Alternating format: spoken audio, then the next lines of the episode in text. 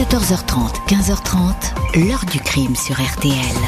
Jean-Alphonse Richard. Elle nous dit qu'il a loué une maison, qu'il veut vivre là-bas, qu'il veut faire sa vie là-bas.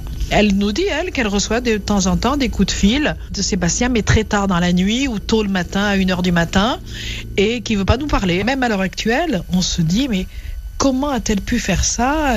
C'est monstrueux, c'est monstrueux. Bonjour, Sébastien Brun était un jeune floriste grenoblois qui ne se doutait pas que la femme dont il était éperdument amoureux était une fleur vénéneuse et dont le poison allait le tuer à plus de 8000 km de chez lui au Brésil.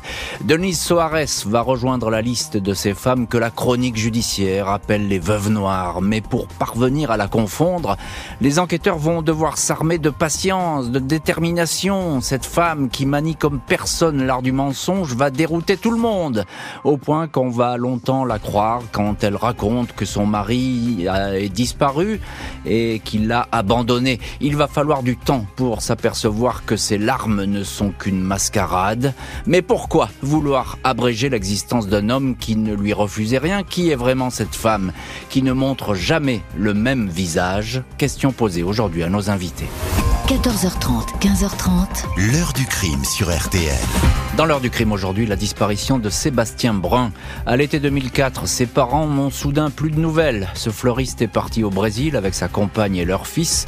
Il aurait décidé de rester là-bas, rien qui ne lui ressemble vraiment, mais la compagne est affirmative. Mercredi 13 avril 2005, Bernard et Marie-Thérèse Brun se présentent aux policiers de Grenoble pour leur signaler la disparition de leur fils Sébastien, 31 ans. Il tient un magasin de fleurs en ville. Ce que racontent les parents est pour le moins déroutant. Neuf mois auparavant, 29 juillet 2004, Sébastien s'est envolé avec sa compagne Denise Soares, 35 ans, et leur petit garçon de 18 mois pour le Brésil, Salvador de Bahia, plus précisément le minuscule village de pêcheurs de Caboussou, Denise a toute sa famille. Moins d'un mois plus tard, 20 août, la compagne est rentrée seule en France avec son fils à Bernard et Marie-Thérèse Brun. Denise a raconté que Sébastien voulait prolonger son séjour sur place. Il est tombé sous le charme du coin, dit-elle. Les parents ne s'inquiètent pas plus que ça. Ils savent que leur fils adore le Brésil. Aux policiers, les parents racontent qu'ils ont reçu des cartes postales du Brésil. L'écriture est bien celle de leur fils, mais ce qu'il écrit sur les paysages, la météo beau fixe les étonne. Il est injoignable au téléphone. Denise leur a montré une vidéo datée du 17 août. On y voit Sébastien vautrer dans un hamac. Il répète qu'il n'a pas envie de rentrer à Grenoble. Pour vous dire que je suis très très bien dans mon hamac, que je n'ai pas envie de rentrer, que je ne rentrerai pas. Hamac, cocotier, plusieurs femmes rien que pour moi. Denise n'est pas au courant, mais bon, je l'ai déjà trompé dix fois. Et c'est la belle vie. Je suis complètement fou de ce pays. Et je ne rentrerai pas. Après huit mois d'attente et de questions, Bernard et Marie-Thérèse expliquent qu'ils se sont rendus au Brésil. Ils ont été chaleureusement accueillis par la mère et la tante de Denise, mais les deux femmes ont certifié qu'elles n'avaient aucune nouvelle de Sébastien. Selon elles, il est rentré en France fin août 2004 avec Denise et leur petit garçon. Les parents déposent une demande de recherche dans l'intérêt des familles. Les policiers savent qu'une enquête compliquée les attend. Sébastien Brand est majeur, il a très bien pu vouloir couper les ponts avec sa famille. Qui plus est, l'affaire se déroule loin de la France. Entre-temps, la compagne a fait un aller-retour au Brésil, elle est revenue avec un air triste, elle pleure souvent. Aux parents, elle a confirmé que Sébastien fait sa vie là-bas, il a loué une maison, il se promène dans la forêt. Denis Soares se lamente d'avoir été abandonné sans doute pour une autre femme. Il faut qu'il rentre pour s'occuper de son petit garçon, supplie la compagne. Elle est crédible, désemparée, impossible de douter de son chagrin, de sa parole. Nous, on la soutenait, confirmera plus tard Marie-Thérèse Brun.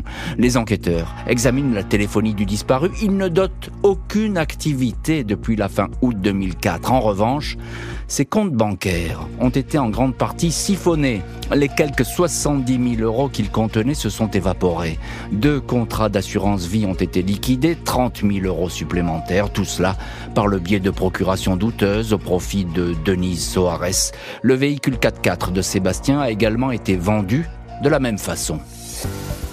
Septembre 2005, la juge de Grenoble, Marie-Laure Masse, lance une commission rogatoire internationale. Les policiers se, se renseignent discrètement sur Denise Soares.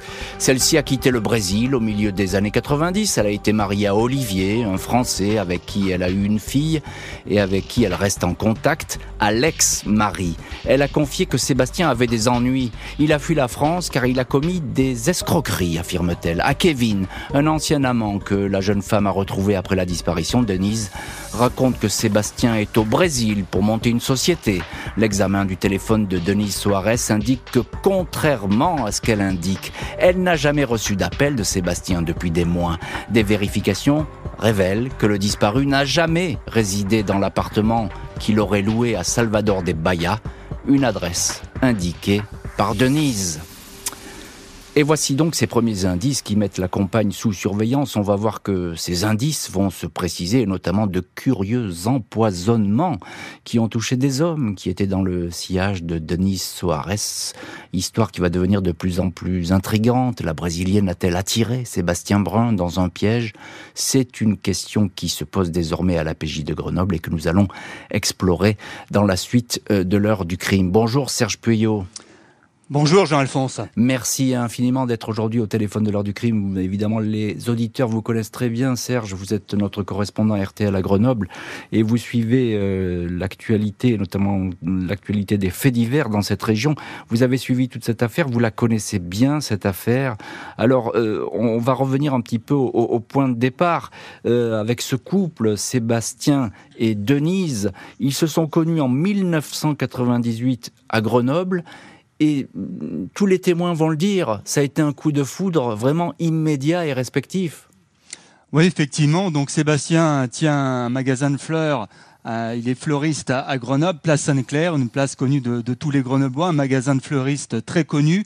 Et euh, Denise, elle, est venue en France en suivant un premier compagnon euh, qui était au Brésil au départ. Et donc, elle est, arrivée en France avec lui et ils se sont séparés. Et donc, mhm. elle est serveuse dans un, restaurant grenoblois qui est à quelques centaines de mètres du magasin de fleurs de Sébastien Brun. Et donc, effectivement, ils se rencontrent dans ce magasin de, de fleurs. Et Sébastien Brun tombe tout de suite amoureux, euh, comme Denise, euh, c'est le coup de foudre, vous, vous l'avez dit, et donc mm. euh, ils vont rapidement vivre ensemble. Pour, eux, c'est un véritable coup de foudre. Alors tout paraît limpide et clair dans cette vie. ils s'aiment, ils sont souriants, c'est un jeune couple, il y a un petit garçon qui va naître, tout va bien. Et puis il y a ce voyage au Brésil où, je l'ai dit, effectivement, Denise rentre seule avec son petit garçon. Pourquoi les parents de Sébastien attendent-ils si longtemps avant de se manifester d'aller voir la police? Alors, euh, les euh, parents de Sébastien sont rassurés tout de suite par Denise, qui dit euh, "Écoutez, Sébastien va, va, bien, mais pour l'instant, il ne veut pas revenir. D'ailleurs, Sébastien, mais on voit des, des, cartes postales à, ses parents, mmh. donc apparemment un signe de vie, mais elle, ne, elle explique Denise qu'il ne veut plus parler à personne, qu'il est bien là-bas, qu'il veut mmh. refaire sa vie là-bas, et donc il laisse passer les semaines, les mois, en attendant un vrai signe de, de, de, leur fils, notamment un appel téléphonique et puis, comme l'appel téléphonique ne viendra jamais, au bout d'un moment, eh bien, les, parents de Sébastien euh, décident d'alerter la police parce qu'effectivement, ils se rendent compte qu'il se passe quelque chose d'anormal. Et ils sont allés au Brésil, hein, Serge. Oui. C'est important, ce voyage au Brésil, parce que là, ils vont comprendre que bah, c'est pas normal. Euh, leur fils, on l'a pas vu depuis euh, des mois. Oui, oui, donc en avril 2005, ils se rendent au, Brésil. Sur place, la mère de Denise avoue aux parents de, de Sébastien qu'elle n'a pas revu Sébastien depuis le mois d'août, donc euh, depuis l'époque où il était parti en, vacances au Brésil. Euh, il n'est pas non plus euh, dans la maison qu'il est censé avoir louée. Et effectivement, lorsque les parents de Sébastien bien, rentrent en France, ils vont immédiatement signaler la, la hmm. disparition à la police en comprenant bien qu'il se passe quelque chose d'anormal. Et que sans doute Denise Soares les amenait en bateau, mais en tout cas jusqu'à présent, on l'a cru on lui a fait confiance et on a écouté ce qu'elle disait. Euh, bonjour, maître Bernard Ripper. Bonjour Monsieur Richard. Merci infiniment vous aussi d'être aujourd'hui au téléphone de l'heure du crime. Euh, vous avez été l'un des avocats de Denise Soares dans cette histoire, avocat à Grenoble. Euh, Maître Ripper, on en parlait avec Serge Puyot à l'instant. Denise Soares, elle est arrivée jeune en France, c'est une femme souriante, joyeuse, on ne peut que lui faire confiance. En tout cas, c'est le portrait qu'elle dégage auprès de tous les témoins qui ont été interrogés. Elle est vraiment très sûre d'elle pour justifier la, disparition de Sébastien. On la croit?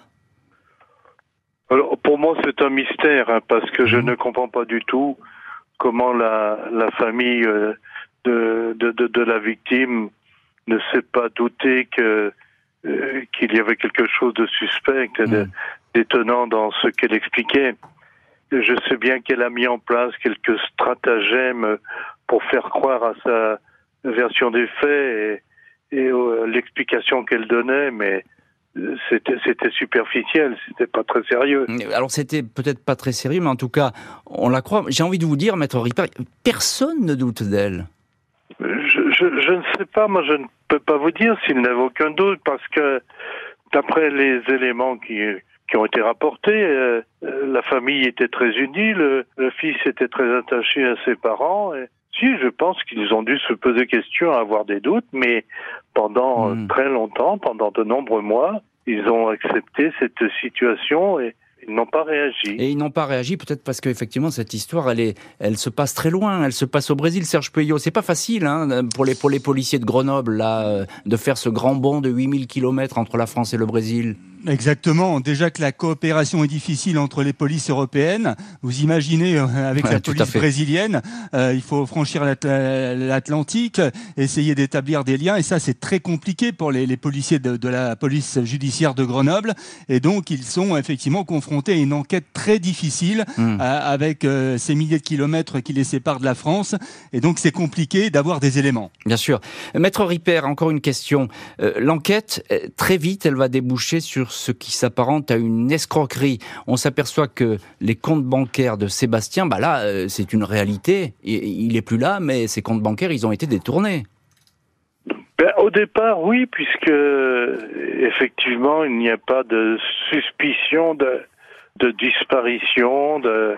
Par contre, il apparaît que de l'argent est détourné, mais je, je, je suis aussi un peu étonné par euh, par la manière dont les choses euh, judiciairement ont commencé au départ, parce que c'était un couple, euh, ils vivaient ensemble. Mhm. Je sais pas, elle avait la disposition des comptes bancaires. Mais effectivement, je crois que les suspicions de la famille sur le, le sort du fils euh, se sont reportées sur le sort de, de ses comptes bancaires et que pour eux, le- les deux étaient liés, que c'était le moyen de mettre à jour leurs suspicions face à cette situation. Le fait est que le filet se resserre sur la compagne, laquelle va devoir désormais s'expliquer. La police judiciaire de Grenoble fait le tour des relations du couple Sébastien Brun-Denise Soares. Des proches de Sébastien racontent le curieux incident qu'il leur avait rapporté un an avant la disparition. Sébastien leur avait raconté qu'un soir, alors qu'il se serait disputé avec Denise, il se serait soudain trouvé dans l'incapacité de se lever, puis aurait plongé dans un sommeil anormalement profond tout au long de la nuit. Il pensait avoir été drogué par sa compagne. Celle-ci avait bien appelé le 15 cette nuit-là, mais en précisant que son compagnon était victime d'une insolation. Un autre témoin indique, lui, avoir trouvé un jour Kevin, le dernier compagnon en date de Denise, dans un état de somnolence inexplicable à son domicile. Kevin avait été transporté aux urgences. La veille, il avait annoncé à Denise son intention de la quitter. À l'issue du repas, il s'était trouvé fatigué. Il pensait avoir été empoisonné par la jeune femme. Les médecins vont trouver dans son organisme des traces de benzodiazépine. 18 septembre 2006, deux ans après la disparition de Sébastien, Denise Soares est placée en garde à vue. La suspecte montre de l'assurance. Elle maintient que Sébastien a volontairement disparu au Brésil. Il l'a quitté lors du séjour de 2004. Elle ne sait pas où il se trouve. Denise est confrontée à ses mensonges, notamment ses conversations téléphoniques inventées pour faire croire qu'elle était toujours en contact avec son compagnon. Elle va alors modifier ses déclarations, donner une multitude de versions. Elle admet ainsi avoir menti, oui, mais à la demande de ses beaux-parents. Selon elle, Bernard et Marie-Thérèse Brun auraient tenté de couvrir la fuite au Brésil de leur fils, lequel serait impliqué dans des malversations de grande ampleur et notamment un trafic complexe de cartes bancaires. La brésilienne est persuasive. Le directeur d'enquête, Marc Giraud, indiquera plus tard J'avais les preuves matérielles que tout ce qu'elle me disait était faux et pourtant, J'étais sans cesse tenté de la croire. Le policier va ajouter Je comprenais pourquoi les parents de Sébastien Brun avaient mis si longtemps à réagir. Elle a une incroyable capacité à rebondir. Denise Soares affirme qu'elle n'a jamais voulu empoisonner son compagnon. À propos de Kevin, elle évoque une intoxication alimentaire accidentelle. Puis elle finit par reconnaître avoir écrasé une bonne dose de Lexomil dans sa salade. Kevin raconte qu'après son empoisonnement, il avait dans la crainte de cette femme. Elle lui avait demandé de receler pour lui, pour elle, le fruit de la vente du 4x4 de Sébastien. Il s'est exécuté. Denise Soares est mise en examen pour escroquerie, administration de substances nuisibles et écrouée. 26 mai 2008, presque quatre ans après la disparition de Sébastien, coup de théâtre. La police brésilienne transmet à la France via Interpol un rapport édifiant. L'enquête sur place, témoignage à l'appui, affirme que le Français a été drogué lors de son séjour dans le village de Caboussou. La drogue aurait été fournie par Denis Soares. Il a été transporté semi-inconscient par le frère de la brésilienne, Messias Soares, jusqu'au lieu dit Areal. Le corps aurait été enterré dans le sable d'une grande plage de Caboussou la plage du Soleil. La suite ne se fait pas attendre. 27 mai, les policiers brésiliens extraient un corps du sable, c'est bien celui du français. Messias Soares indique que sa sœur ne supportait plus d'être maltraitée. Elle a empoisonné Sébastien, puis elle lui a demandé de cacher la dépouille. Denise Soares dément ce scénario, mais elle est mise en examen pour assassinat.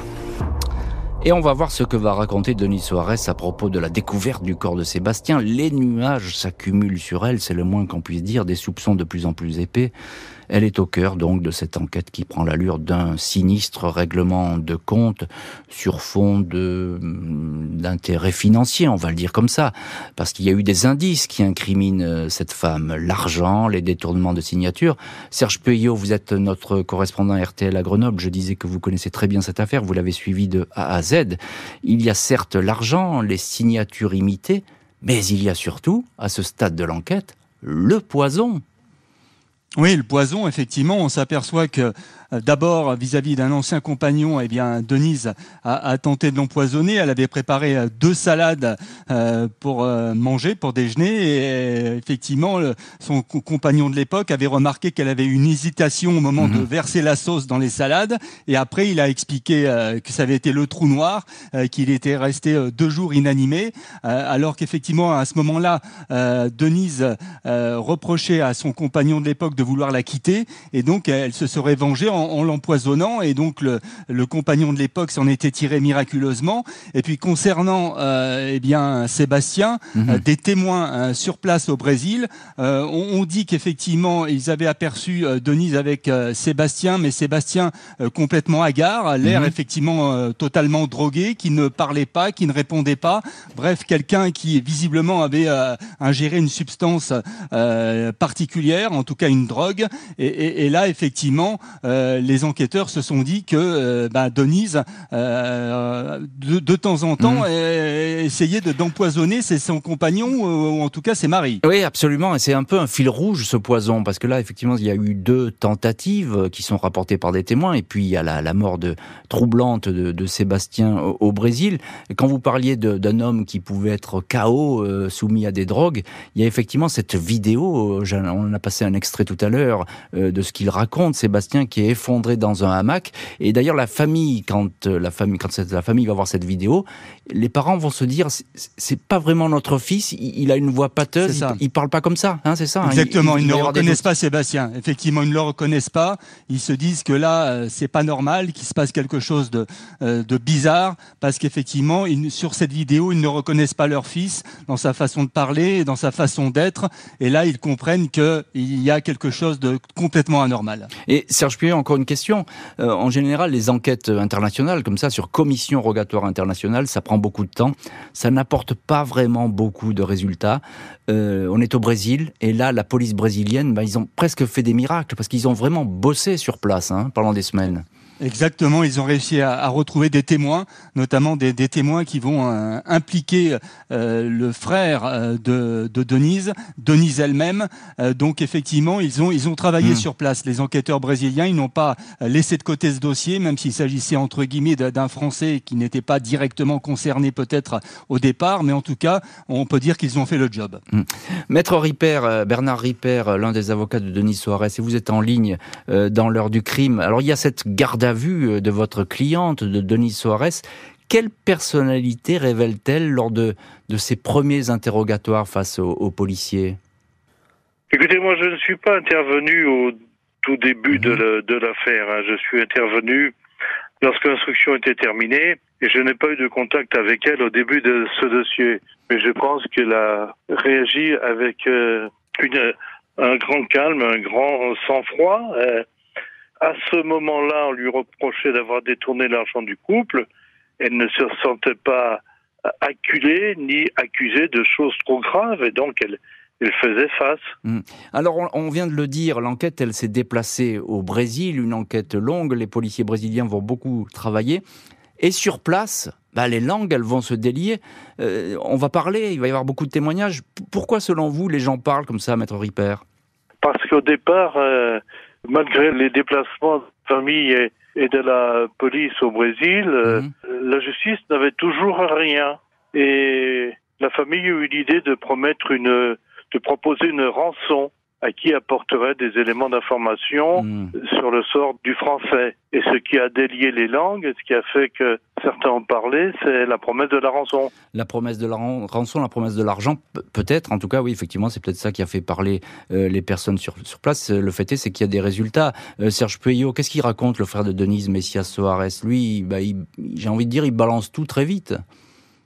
Oui, oui, effectivement, euh, lui, euh, dans un premier temps, euh, il balance que, que, comme on dit, effectivement, il dit que, que c'est sa sœur qui est à l'origine de tout ça, qui lui a demandé effectivement de, une fois que le, le elle est arrivée avec Sébastien dans, une voiture, Sébastien était totalement inanimé à, l'arrière de la voiture, mhm. et donc il lui a demandé eh bien de d'enterrer le corps, d'aller enterrer le corps effectivement sur une plage, et, et donc lui, dit-il, s'est exécuté. il s'est exécuté. Maître Ripper, encore une question. Qu'est-ce qu'elle dit, euh, l'autopsie de Sébastien Brun? C'est également un des mystères du dossier. Personne ne sait comment il est mort. Moi, je ne le sais toujours pas. Mhm. Au départ, quand le corps a été déterré, les policiers se sont aperçus que la boîte crânienne avait été défoncée, donc on a pensé qu'il avait été tué à coups d'objets contendants. Et puis, euh, plus tard, il a été effectué des analyses et on a retrouvé de l'arsenic dans son corps et donc, on s'est orienté vers euh, la thèse d'un empoisonnement. À la fin, on mhm. retenait les deux. Denis Soares ne reconnaît en rien sa responsabilité dans cette mort.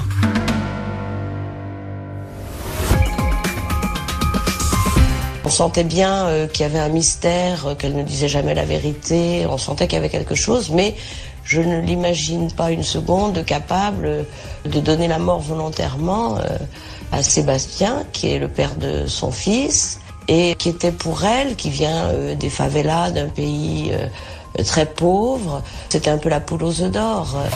L'autopsie de Sébastien Brun révèle qu'une dose massive de cyanure est présente dans son organisme, dans certains os et les dents. C'est bien ce poison qui aurait été acheté par Denis Soares dans une pharmacie qui a tué le compagnon. La veuve réaffirme son innocence. Elle n'avait aucun intérêt à abréger la vie de Sébastien. Elle aimait l'hypothèse que c'est son frère, connu pour des cambriolages, pour des mauvais coups, qui a pu commettre le meurtre. Selon elle, son frère a sans doute imaginé que Sébastien avait de l'argent sur lui. Messias dément, il certifie que le corps du Français était froid quand il a débarqué du pick-up pour l'enterrer.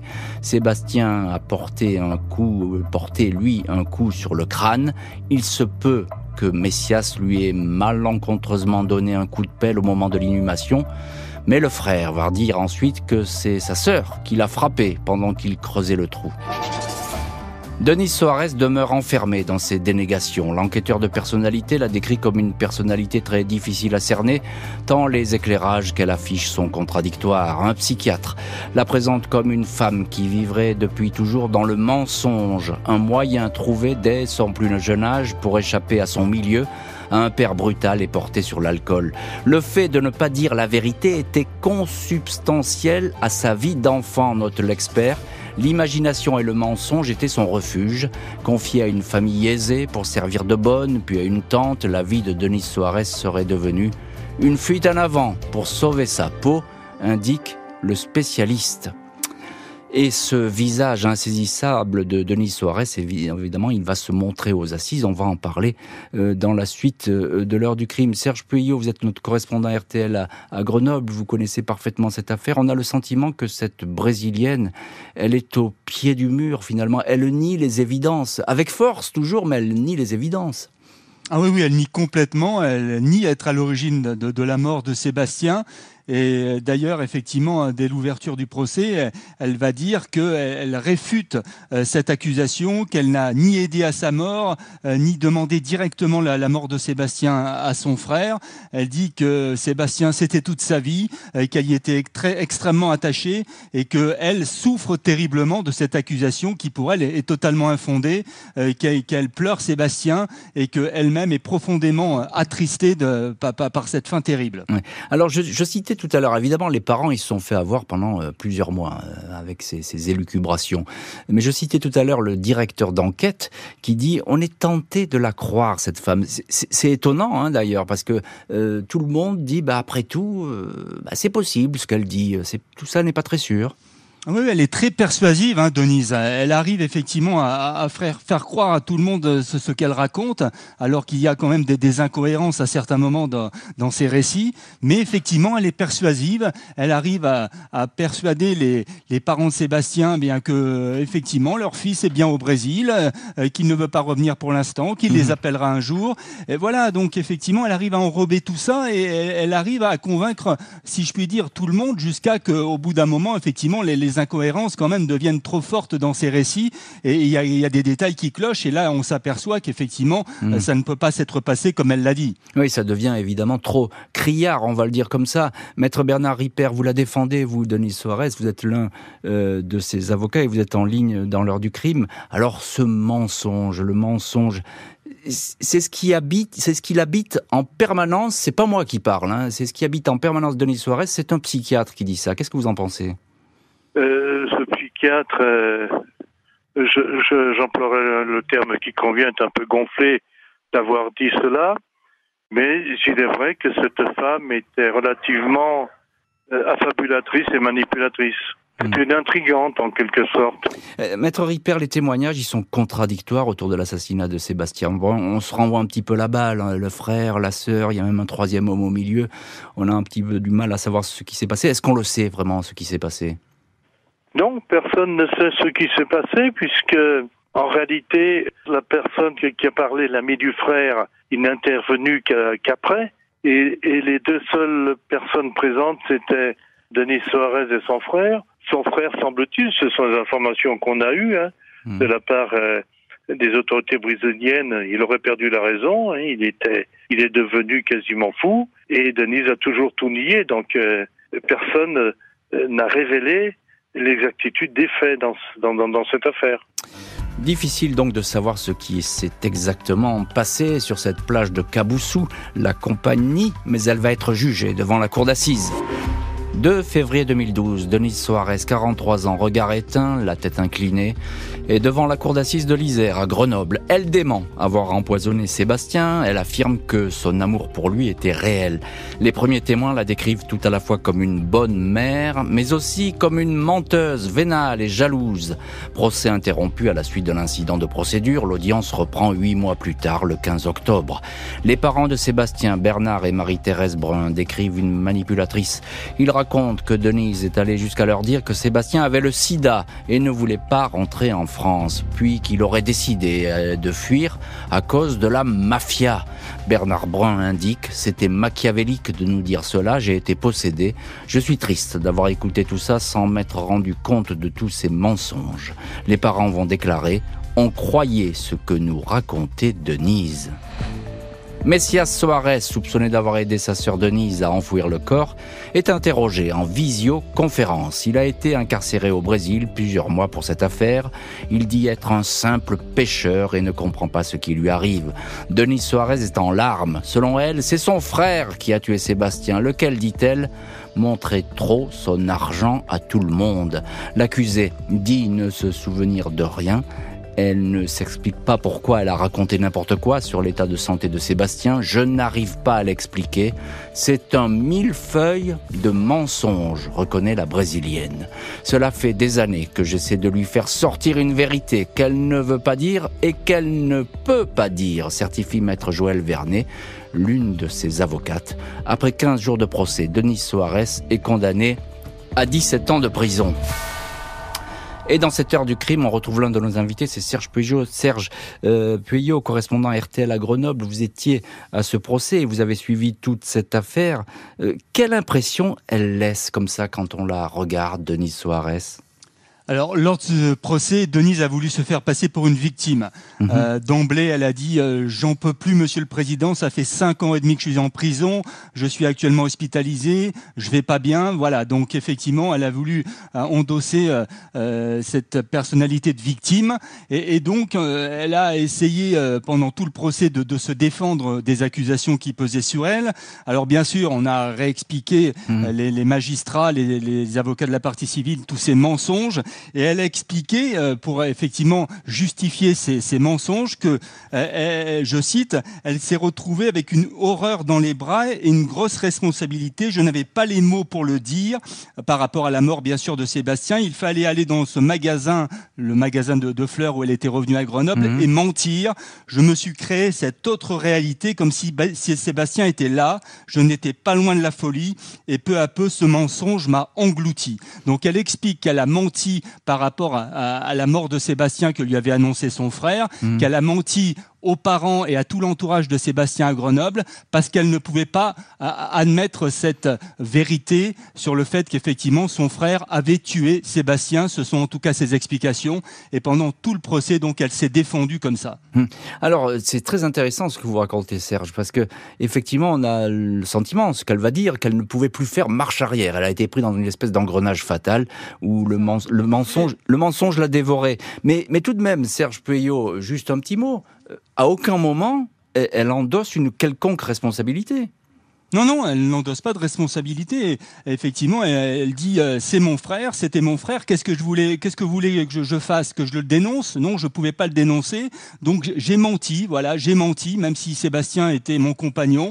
Euh, donc effectivement, elle, s'accroche à, cette version des faits qui, ne tient pas la route par rapport aux éléments du dossier, mais en tout cas, euh, c'est sa version à elle. Elle mmh. estime avoir été engloutie par le mensonge. Engloutie par le mensonge. Maître Bernard Ripper, vous êtes également l'un de nos invités aujourd'hui dans l'heure du crime, euh, avocat de Denis Soares. Et bien, bien évidemment, vous y êtes euh, à ce procès au premier rang pour défendre votre cliente. 17 ans de prison pour Denis Soares, c'est deux ans de plus que ce qu'avait demandé l'avocat général. C'est aussi euh, beaucoup moins que ce qu'elle encourait, puisque si, si cet assassinat, elle encourt à perpétuité. Donc elle a été condamnée à une peine qui était bien en deçà de la peine encourue. Euh, mhm. les réquisitions de l'avocat général, comme les propositions faites par la défense, ne sont qu'indicatives. Euh, la Cour et le jury euh, ne les ont pas suivies, mhm. mais je pense que le président y est pour beaucoup. C'est un homme autoritaire, répressif, et nous savions bien que depuis le départ, il voulait lui faire sa fête. Alors ça, c'est évidemment la, version de l'avocat. Je ne vais pas commenter euh, évidemment vos propos. Maître Ripper, encore un mot. Euh, tout de même, elle donne quand même beaucoup euh, de, versions, votre cliente. Elle n'a pas donné énormément de versions. Pour elle, ça a mmh. toujours été la même. Hein. Son conjoint était resté au Brésil pour, au départ, euh, parce qu'il voulait refaire sa vie là-bas avec une autre femme. Bon, là, c'est autant que le décès euh, de la victime n'avait pas été établi, mais ensuite, euh, seule explication qu'elle a donnée, c'est que son frère a joué un rôle dans ce qui est arrivé et elle aucun. Elle s'en est toujours tenue à cela. La campagne brésilienne en reste là. Elle ne va pas faire appel du verdict. Denise Soares a purgé sa peine, mais elle est et elle est sortie de prison. Avant le procès, les parents de Sébastien Brun évoquaient une femme séduisante, adorable, joyeuse, très gentille. C'était comme si c'était notre fille, on l'aimait beaucoup, indiquaient Bernard et Marie-Thérèse Brun au journal Le Parisien. Devant la cour d'assises, ils n'avaient pas reconnu cette femme qui les avait trahis. Ils auraient tellement aimé que Denise leur livre la vérité, commentait leur avocate, maître Alice Nallet. Alors que les parents s'étonnaient de ne pas avoir de nouvelles de leur fils, Denise Soares s'enfonçait dans le mensonge et la manipulation. Elle avait ainsi mis de côté les fameuses cartes postales écrites par Sébastien lors de son séjour au Brésil, avant de les envoyer en France, mais après la mort du jeune fleuriste. Et on retrouve dans cette heure du crime Serge Peuillot, correspondant RTL à Grenoble, qui a suivi toute cette affaire du début jusqu'à la fin. Euh, je, citais euh, Serge, l'avocate, une des avocates des, parents, maître Alice Nallet. Ils auraient tellement aimé que Denise leur livre la vérité. Euh, elle n'a rien dit. Les parents, ils sont repartis bah, sans avoir ce soulagement finalement, ce souhait qu'ils désiraient. Ouais, ils n'ont pas eu effectivement la, la vérité, euh, les précisions sur la, la mort de, de, leur fils Sébastien, mais euh, ses parents ont quand même une, intime conviction hein, qu'ils m'ont livré. Mhm. Euh, pour eux, son moteur, le moteur de Denise, c'était l'argent, disent les parents. Ils, ils, expliquent qu'elle a complètement vidé ses comptes, que ses assurances vie, a imité sa signature, a vendu le 4x4 de Sébastien. Et pour eux, elle voulait sans doute repartir au Brésil, vivre avec cet argent. Et ils m'ont affirmé et ils m'ont eu ces mots Denise a été machiavélique. Euh, elle comment elle a pu nous regarder en face, nous embrasser alors qu'elle savait euh, que Sébastien était mort et qu'elle l'avait tué? Donc pour eux, ils sont persuadés effectivement euh, que Denise est la responsable de tout ça, même s'ils n'ont pas eu les explications du compagnon Sébastien. Ils ont été trahis, on peut le voir comme ça, évidemment, Serge Puyot, et encore, c'est un euphémisme, c'est un mot qui est faible. Ils ont été trahis par cette femme qu'ils adoraient comme une fille, parce que ça, ils vont le répéter assez souvent. Et ensuite, ils ont euh, ils ont quasiment été. Il n'y a pas eu de, procès en appel, mais ils ont été écœurés finalement les parents. Ils ont voulu tourner la page. C'est fini, c'était derrière eux. Ils n'ont plus voulu entendre parler de cette histoire. Ils n'ont plus voulu en entendre parler, mais c'est vrai qu'il faut rappeler que dans cette histoire, il y a aussi un enfant, euh, l'enfant de Sébastien et de Denise, euh, qui s'appelle Pierre. Et je me souviens qu'en 2012, lorsque j'ai rencontré les, les, parents de Sébastien, ils m'ont expliqué que eh bien euh, Pierre souffrait forcément beaucoup de, de, de tout ce qui s'était passé. Et Pierre avait eu cette question vis-à-vis des, des parents de Sébastien en leur demandant un jour, mais qui a tué mon papa? Et donc les parents de Sébastien ont répondu à Pierre, Pierre, on ne sait pas, mais ta maman le sait, tu peux lui demander. Et donc Pierre lui a, leur a répondu à, à ce moment-là, j'ai déjà demandé à maman et elle m'a répondu qu'elle m'expliquerait, quand je serai plus grand. Voilà, on ne sait pas si cette explication a eu enfin lieu, mais en tout cas, il y a un petit garçon qui a, souffert terriblement de toute cette affaire. Alors là, c'est vrai, c'est spectaculaire ce que vous racontez, Serge Puyot, parce qu'effectivement, on ne sait pas euh, dans le tête-à-tête de sa mère avec cet enfant si elle a expliqué quelque chose. Évidemment, ça, ça demeure confidentiel et privé. Euh, on n'a pas accès à ce genre de, de témoignages. Euh, Maître Bernard Ripper, vous avez défendu dans cette affaire Denise Soares jusqu'à son procès. Elle est sortie de prison, elle a purgé sa peine je l'ai dit. Qu'est-ce qu'elle devient aujourd'hui? Est-ce qu'on le sait? Non, non, non, je ne sais pas. Je sais qu'elle ne voulait pas qu'on parle de son affaire. Mhm. Elle tenait absolument à ce que tout cela soit oublié. Vous savez, les gens sont ingrats, hein. nous on les défend. Quand c'est terminé, eh bien, ils recommencent leur vie sans ne plus penser à nous. Euh, Maître Ripper, euh, j'ai envie de dire, votre cliente, euh, Denise Soares, elle a réussi à tromper longtemps son monde. C'est un peu le moins, le moins qu'on puisse dire. Alors, je ne sais pas si elle tendait des pièges, mais je sais qu'elle profitait de sa réputation de jeune et, et, jolie brésilienne et qu'effectivement, elle, elle, savait séduire les hommes autour d'elle, oui. Hmm. Mais peut-être euh, que l'origine du drame réside dans le fait que, pour une fois, euh, c'était l'homme qui avait propension à s'éloigner d'elle. Oui, si je traduis vos propos, ça veut dire qu'effectivement, elle se serait sentie euh, délaissée par Sébastien. Serge Pueyo en mot là-dessus, parce que euh, effectivement, euh, peut-être Sébastien, il, s'éloignait d'elle, comme, comme dit Maître Ripper, et que ça aurait déclenché chez elle une colère, parce qu'elle a été décrite à l'audience comme une femme jalouse. Ça existe aussi. Hein, c'est ça, jalouse et ayant peur de l'abandon. Donc hmm. effectivement, lorsqu'elle se sentait délaissée, éventuellement abandonnée par ses compagnons, eh bien, elle avait des réactions euh, effectivement qui, dépassaient l'entendement avec euh, l'empoisonnement éventuel et, potentiellement effectivement, la, en tout cas, elle a été euh, condamnée pour ça, la, mort de Sébastien.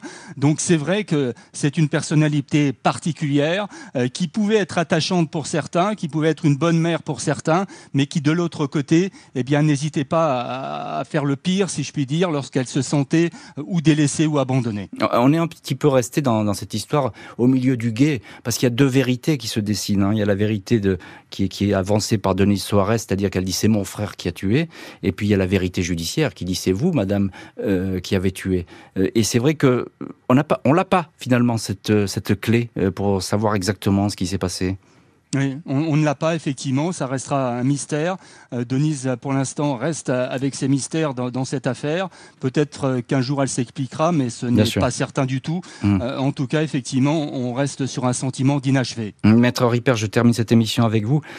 Pourquoi est-ce qu'elle a menti, Denise Soares elle a, elle a, menti pour, pour se protéger, pour essayer de, de sauvegarder ce qu'elle avait pu construire en quittant son pays, mhm. son enfant, euh, euh, sa vie en France. Pour elle, c'était la, meilleure des solutions. Je pense qu'elle se trompait, mais, mais c'est ainsi. Merci beaucoup, maître Bernard Ripper et Serge Puyot d'avoir été aujourd'hui les invités de l'heure du crime. Merci à l'équipe de l'émission, Justine Vignot, Marie Bossard à la préparation, Boris Pirédu à la réalisation. L'heure du crime, présenté par Jean-Alphonse Richard sur RTL.